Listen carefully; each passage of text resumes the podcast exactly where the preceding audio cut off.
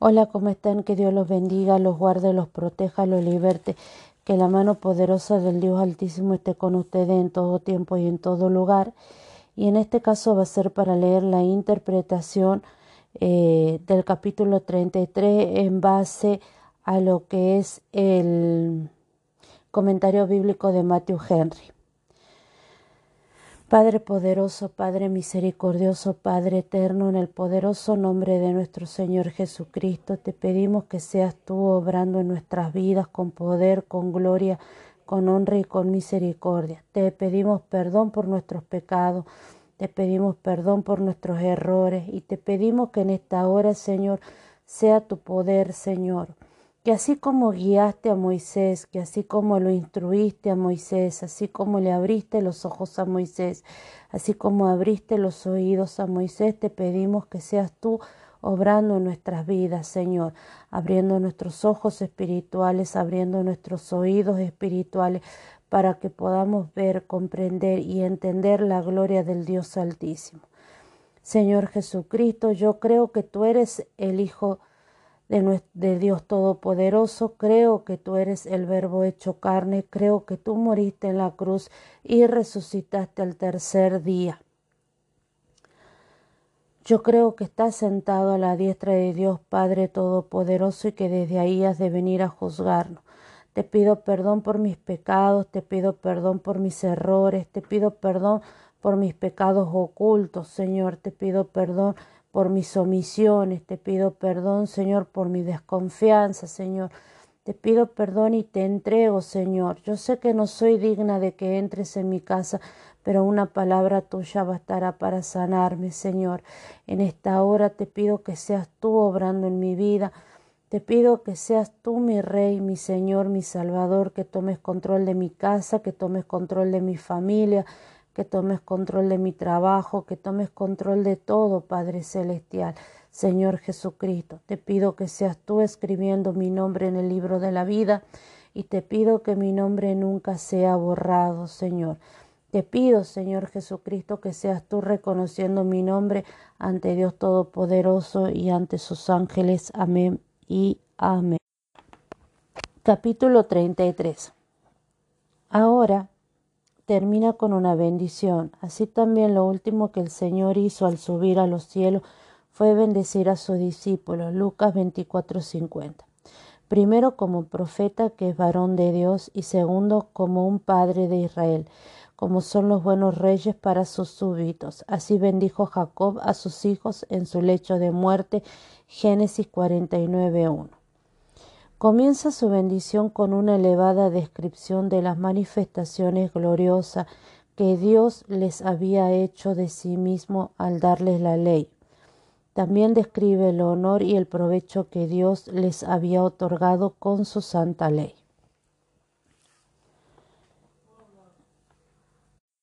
Dice, fue una visible y radiante manifestación de la majestad divina. Su escolta era gloriosa, vino con su miriada de santos o con sus santas decenas de millares. Estas son las huestes angelicales que hacen guardia a su trono celeste. Como había profetizado Enoch muchos siglos antes que había de venir en el último día a juzgar al mundo. Y que también leemos que la ley fue dada por disposición de ángeles. Hechos 7, 53 y Hebreo 2, 2. Por ejemplo, dice eh, la Reina Valera 1960, vosotros que recibisteis la ley por disposición de ángeles y no la guardasteis. Por ejemplo, la Biblia Dios habla hoy dice, desde el versículo 51, pero ustedes, siguió diciendo Esteban, siempre han sido tercos y tienen oídos y corazón pagano, siempre están en contra del Espíritu Santo, son iguales que sus antepasados. ¿A cuál de los profetas no maltrataron los antepasados de ustedes? Ellos mataron a quienes habían hablado de la venida de aquel que es justo y ahora que este justo ya ha venido, ustedes lo traicionaron y lo mataron. Ustedes que recibieron la ley por medio de ángeles no la obedecen. Yo creo que esto se refiere a que cuando la ley fue dada fue una manifestación gloriosa de, de la presencia de Dios porque dice que el Sinaí ardía, que el monte Sinaí ardía, que era un temblor, que era algo sublime. No sé, no, no puedo imaginar algo tan impresionante como eso, ¿no?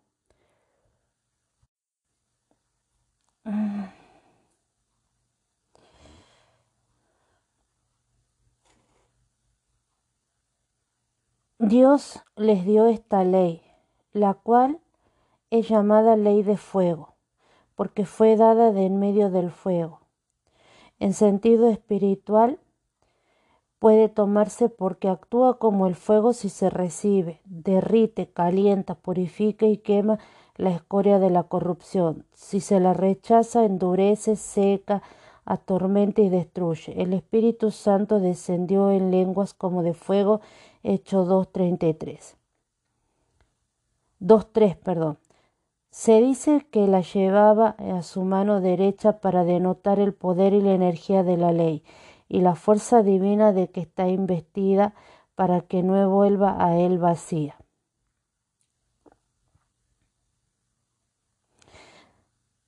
La ley de Dios escrita en el corazón es evidencia cierta del amor de Dios, del amor de que Dios ha depositado allí. Por eso hemos de tener a la ley de Dios como uno de los dones de su gracia, por más que en la Biblia no se le llame a la ley gracia, sino que antes bien se la contrapone eh, claramente a ella. Romanos 6:14. Todos los consagrados estaban en su mano. Ya se trate de los santos de Israel o de todas las naciones, lo cierto es que los hijos de Dios están cubiertos y protegidos por la mano de Dios, y esto lo podemos ver en Apocalipsis 1.16 lo dispuso convenientemente para recibir la ley que les daba. Estaban sentados a sus pies, como discípulos a los pies del Maestro, para recibir instrucción y en actitud de atención, humildad y reverencia. Así estuvo Israel a los pies del Sinaí y prometió oír y hacer cuanto Dios le mandase. Se le enseña a hablar de la ley con gran respeto, llamándola heredad a la congregación de Jacob. No dice herencia, que podría entenderse como algo que ellos podrían gastar y consumir, sino heredad como un patrimonio vinculado a la familia, inalienable, que ha de pasar sin falta de padres a hijos.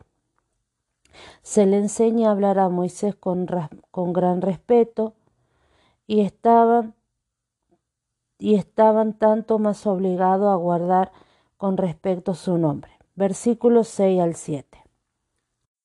Aunque Rubén había perdido el honor de la primogenitura, sin embargo Moisés comienza por él, ya que no hay que ensañarse con el caído ni desear a nadie las marcas de una infamia perpetua.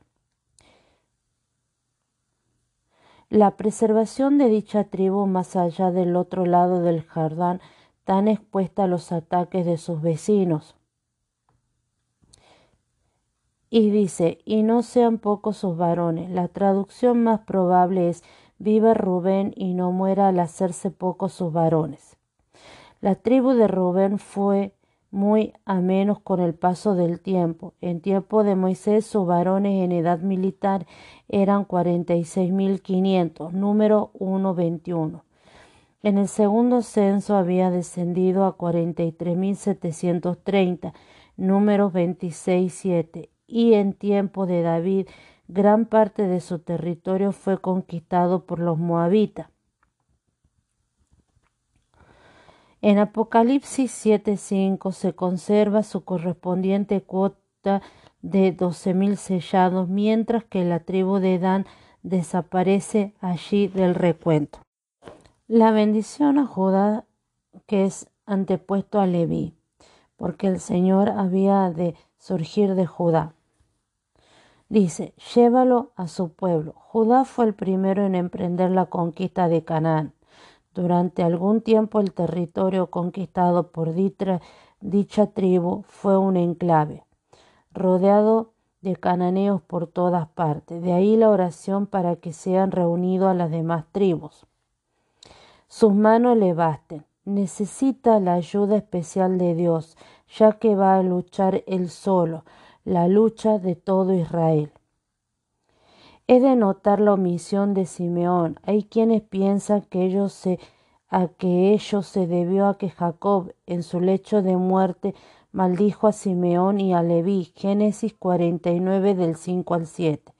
Pero mientras Leví puso mucho de su parte para recobrar su honor, y de él descendían Moisés, Aarón y María, Simeón no hizo nada que le librase del reproche. Fue disminuido en el desierto más que ninguna otra tribu, y de esa tribu procedía el malvado Simri tan escandalosamente culpable en el enojoso incidente con Baal Peor número 25 del 6 al 15. Lo más probable que la omisión de Simeón se deba a que las heredades de Simeón consistían en solo 19 ciudades desconectadas entre sí y diseminadas por todo el territorio de Judá. Josué 19 del 2 al 9. Versículo del 8 al 11. La bendición a Leví hace referencia, primero, al sumo sacerdote llamándolo aquí varón piadoso, porque su oficio era de piedad y santidad al Señor, de lo cual llevaba escrito sobre su frente en la lámina de oro de su mitra santidad a Jehová. Hay quienes piensan que la mención de Meriba podría significar que Dios podía haber destituido juntamente a Aarón y a su posteridad del oficio sacerdotal a causa de su pecado. Números 20:12. Pero muchos rabinos, exégetas, exégetas son personas que se que exponen o interpretan un texto en este en este caso vendría a ser la Biblia. 2. A los sacerdotes inferiores a los levitas. Primero ensalza el celo por Dios de esta tribu, cuando se situaron del lado de Moisés contra los adoradores del becerro de oro. Éxodo 32, 26. Todos aquellos que no sólo se conservan puro en la iniquidad, consumen comunes en los lugares y tiempo en que vive, sino que en la medida de sus posibilidades testifican contra ellos, se ponen de parte de Dios contra los malhechores, recibirán del Señor especial distinción honorífica. Por ejemplo, los hijos de Coré que rehusaron unirse a su padre en la rebelión que éste provocó. Número 26, 11. También a Finias que ejecutó justicia e hizo cesar la mortandad de números 25, 8. Ellos habían de encargarse de eh, instruir al pueblo en las cosas de Dios. Ellos enseñarán tus juicios a Jacob y tu ley a Israel, tanto en calidad de predicadores en las asambleas religiosas, ya que leyeron y explicaron la ley, Nehemías 8 del versículo 7 al 8, como en calidad de jueces al decidir los casos complicados y difíciles que el pueblo se le presentaba. Segunda de Crónicas 17 del 8 al 9. También habían de encargarse de propiciar a Dios el favor del pueblo, quemarían el incienso para alabanza y gloria de Dios y ofrecerían sacrificio para hacer expiación por el pecado. De ahí dice, ruega por ellos, versículo 11, para que tengan fuerza y, y eficacia en su labor. Bendice, oh Jehová, lo que haga y reciba, y recibe con agrado la obra de sus manos pide para ellos capacidad suficiente para el desempeño de sus obligaciones y aceptación del beneficio que realizaba en honor de Dios. Pide también que se les proteja contra sus enemigos de los cuales le aborrezcan, como había sido el caso de Coré, número 16. Los lomos indican la sed del vigor corporal. Versículo del 12 al 17. La bendición de este viene inmediatamente después de la bendición a Leví, porque el templo donde se ejercía el oficio sacerdotal estaba sobre el límite rocoso de la tribu de Benjamín, aunque los atrios del templo estaban ya sobre el territorio de la tribu de, de Judá. ¿Por qué Benjamín se adhirió a la casa de David y al pueblo de Jacob cuando las diez tribus desertaron para unirse a Jeroboam. Primero a Benjamín se le llama aquí el amado de Jehová porque el patriarca de esta, tribu era el amado de Jacob, el hijo de su mano derecha, que es lo que significa Benjamín. Gálatas 35, 18. Por ejemplo, Saúl, el primer rey de Israel, Pablo, el gran apóstol de los gentiles, eran de esta, tribu. Le es, asegurada la protección divina, los cubrirá siempre como un dosel de protección. Se dice que Dios mandará, se dice que Dios morará entre sus hombros. El templo estaría situado, esto se refiere a que el templo estaría situado sobre el borde del territorio de Benjamín, como se deduce de Josué 18, versículo 16 y 28. El monte santo de Jerusalén estaba sobre el territorio de Judá, pero el monte Moira estaba situado en su mayor parte sobre el territorio de Benjamín. Por eso se dice que el Señor morará entre sus hombros, como lo hace la cabeza de un hombre, ya que el templo está situado sobre aquel lado del monte.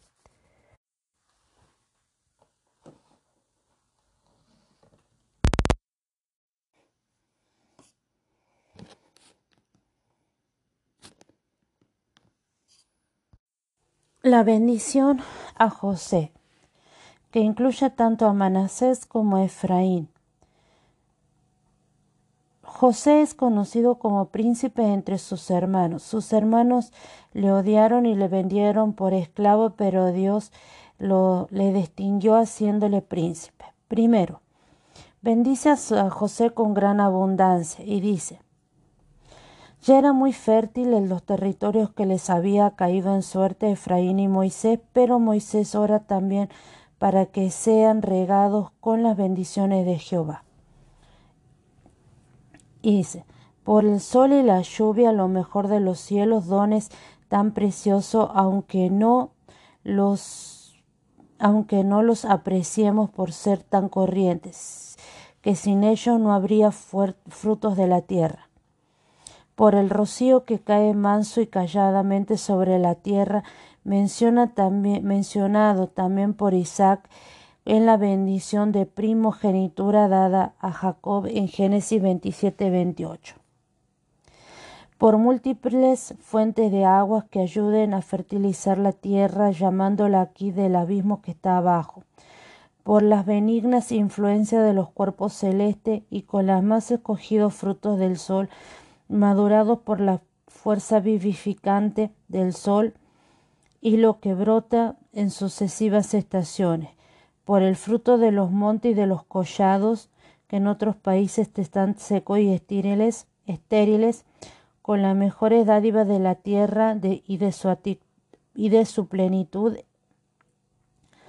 y de su plenitud, es decir, de los productos de la llanura de los valles. Corona todas estas bendiciones con la, con la de la benevolencia y aceptación de que, de que habitó en la zarza. Esto es, de Jehová que se apareció a Moisés en la zarza que ardía y no se consumía en señal de que era el Redentor de Israel, que refina su pueblo, pero no lo consume del todo. Por eso enviaba a Moisés con la comisión de sacar a Israel de la esclavitud, aunque la gloria de Dios se manifestó, se manifestó en la zarza por poco tiempo. Se dice aquí la gracia del que habitó en la zarza, literalmente la buena voluntad, que también se puede entender como el Shekinah de la zarza, es decir, la presencia de Dios en la zarza. Así que al orar por la buena voluntad del que habitó en la zarza, tiene en cuenta el pacto que fue renovado entonces allí, en el cual estaban fundadas todas las esperanzas de Israel, como las, muestra, esta eh, fundada en el pacto de la redención de Cristo, segunda de Corintios 5:19. Bendice a José también con gran poder, su autoridad sobre sus hermanos como el primogénito de su toro es su gloria. Se entiende de un toro joven que era símbolo de la fortaleza con la que se impone temor por su porte majestuoso, por lo cual cualquiera era antiguamente emblema de la majestad. La fuerza de Efraín contra sus enemigos y las victorias eh, que conseguiría sobre ellos.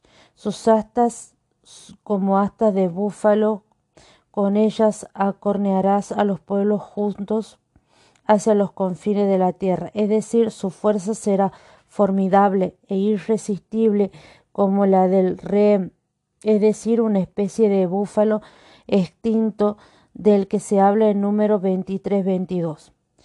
Los números de su pueblo, en el cual Efraín excedía con mucho a su hermano Manasés, pero su hermano menor será más grande que él, y su descendencia formará multitud de naciones. Aquí Moisés especifica la superioridad numérica de Efraín y dice, tales son los diez millares de Efraín y tales son los millares de Manasés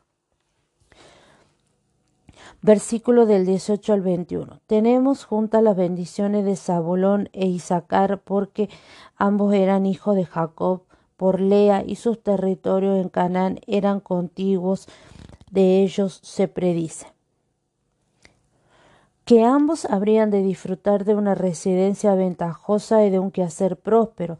Zabulón debe alegrarse porque tendrá motivos para ello y Moisés ruega para que Zabulón tenga éxito en sus salidas, ya que había de ser tribu de hombres de acción y negociantes. Ya Jacob había señalado que Zabulón era o sería puerto de naves, Génesis 49.3. En cambio, Isaacar había de alegrarse en sus tiendas con vida pacífica y tranquila, dedicado a la agricultura, a la consideración de la naturaleza y a la reflexión sobre las cosas del Espíritu. En Primera de Corintias 12:32 vemos que los hombres de Isaacar habían sido los maestros espirituales de Israel.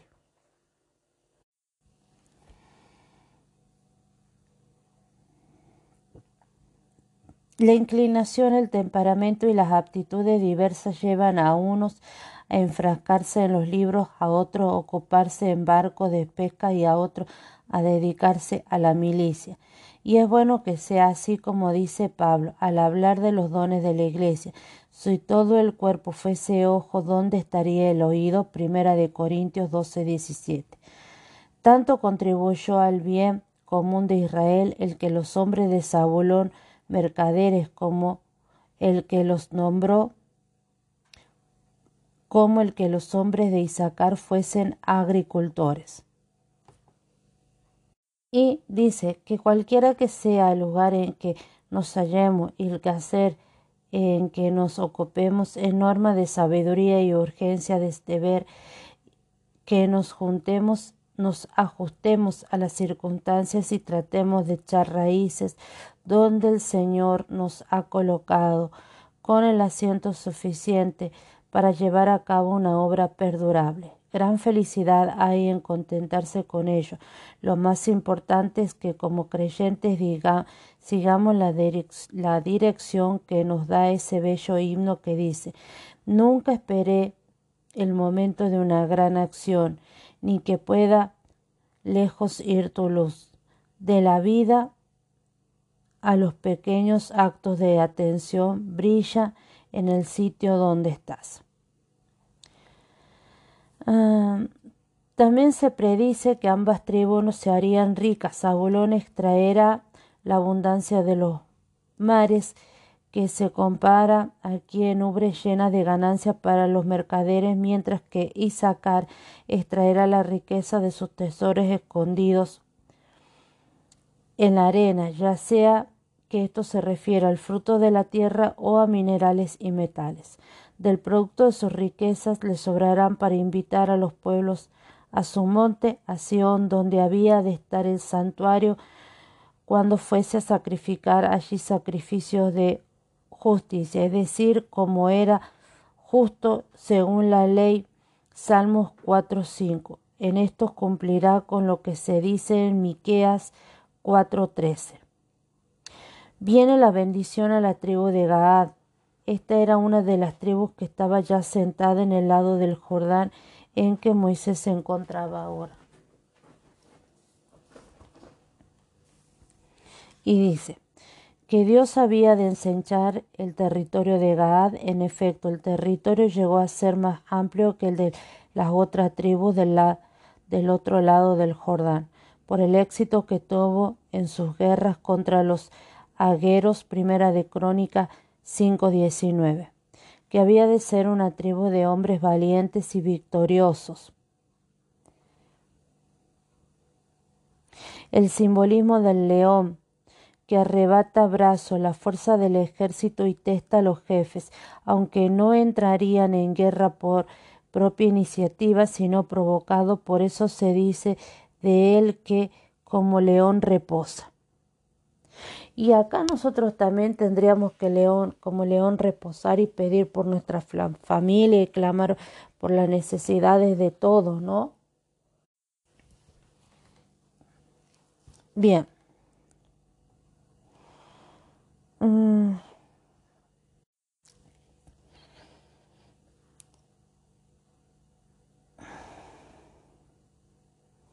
Ensalza esta tribu por lo que había hecho y por lo que estaba haciendo. Cada una de las frases de este versículo tiene un sentido muy específico, aunque a veces resulte algo tanto incierto. Gad tuvo vista para escoger un rico territorio, número 32.1, y ocupó un distrito digno de un líder, es decir, legislador.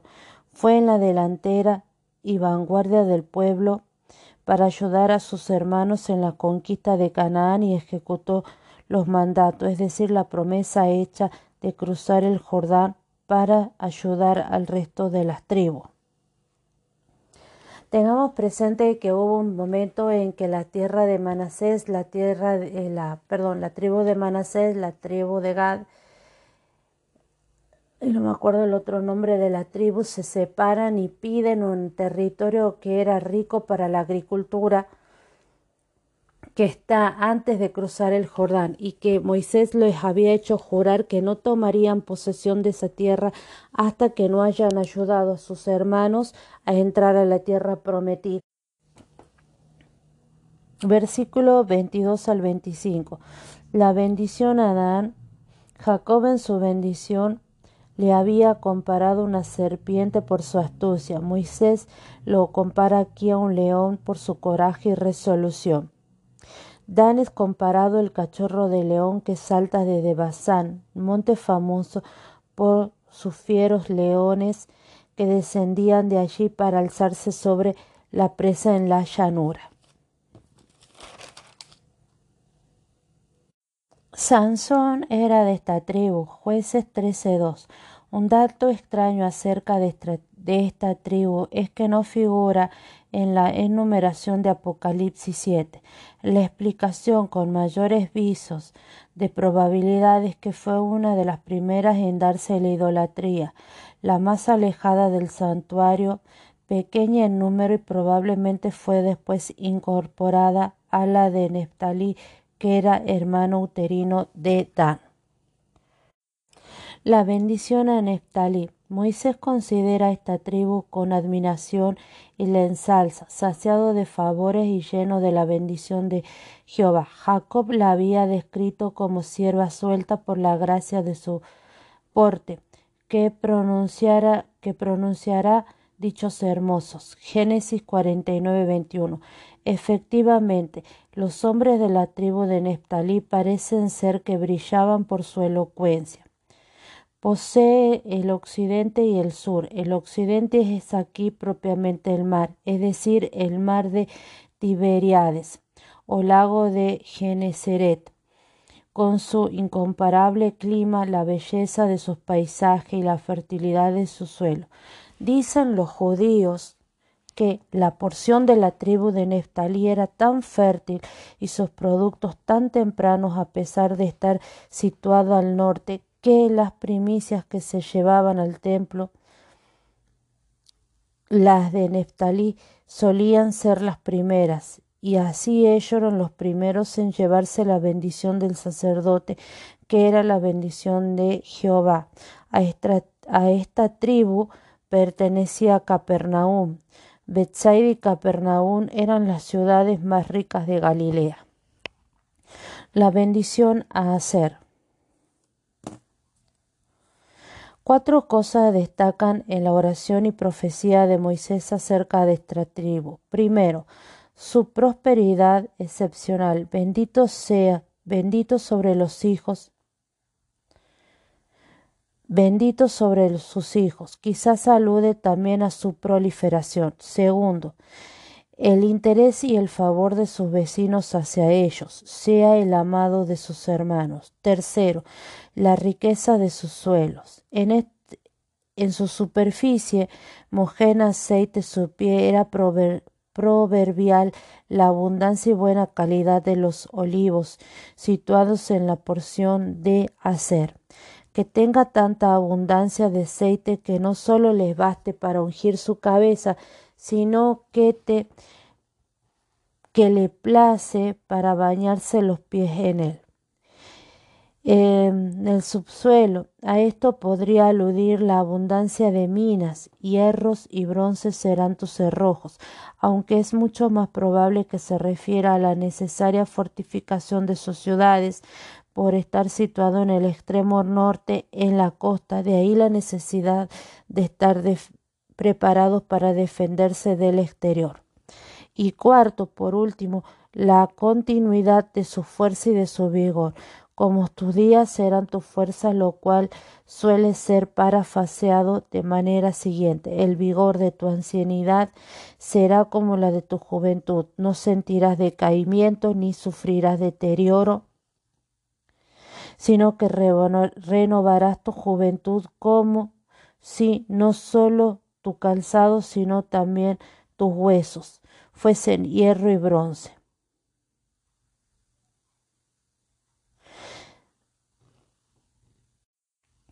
tendrán fuerza para soportarlos y nunca serán tentados más de los que pueden resistir. Primera de Corintios 10:13, versículo 26 al 29. Moisés, el hombre de Dios, engrandece eh, con su último aliento tanto al Dios de Israel como al Israel de Dios, y dice, no hay como el Dios de Jesurú, siempre de los dioses de las naciones eran capaces de hacer por sus adoradores lo que Jehová había hecho con los suyos. Su poder y autoridad soberanos cabalgan sobre los cielos. Moisés compara a Dios con un rey que avanza en su carro de guerra para dar rápida y completa victoria a su pueblo. Va sobre las nubes con su grandeza, con su grandeza con su graciosa infinita majestad. No hay tiempo para que no hay, no hay enemigo que pueda impedir el Evangelio del que cabalga sobre los cielos. Su eternidad se limita sin límite, es un Dios eterno y sus brazos por lo tanto son eternos. Los dioses de los gentiles habían sido inventados muy recientemente e iban a perecer profundamente, pero el Dios de Jesurún es eterno. Él ya existía antes de los mundos y continuará existiendo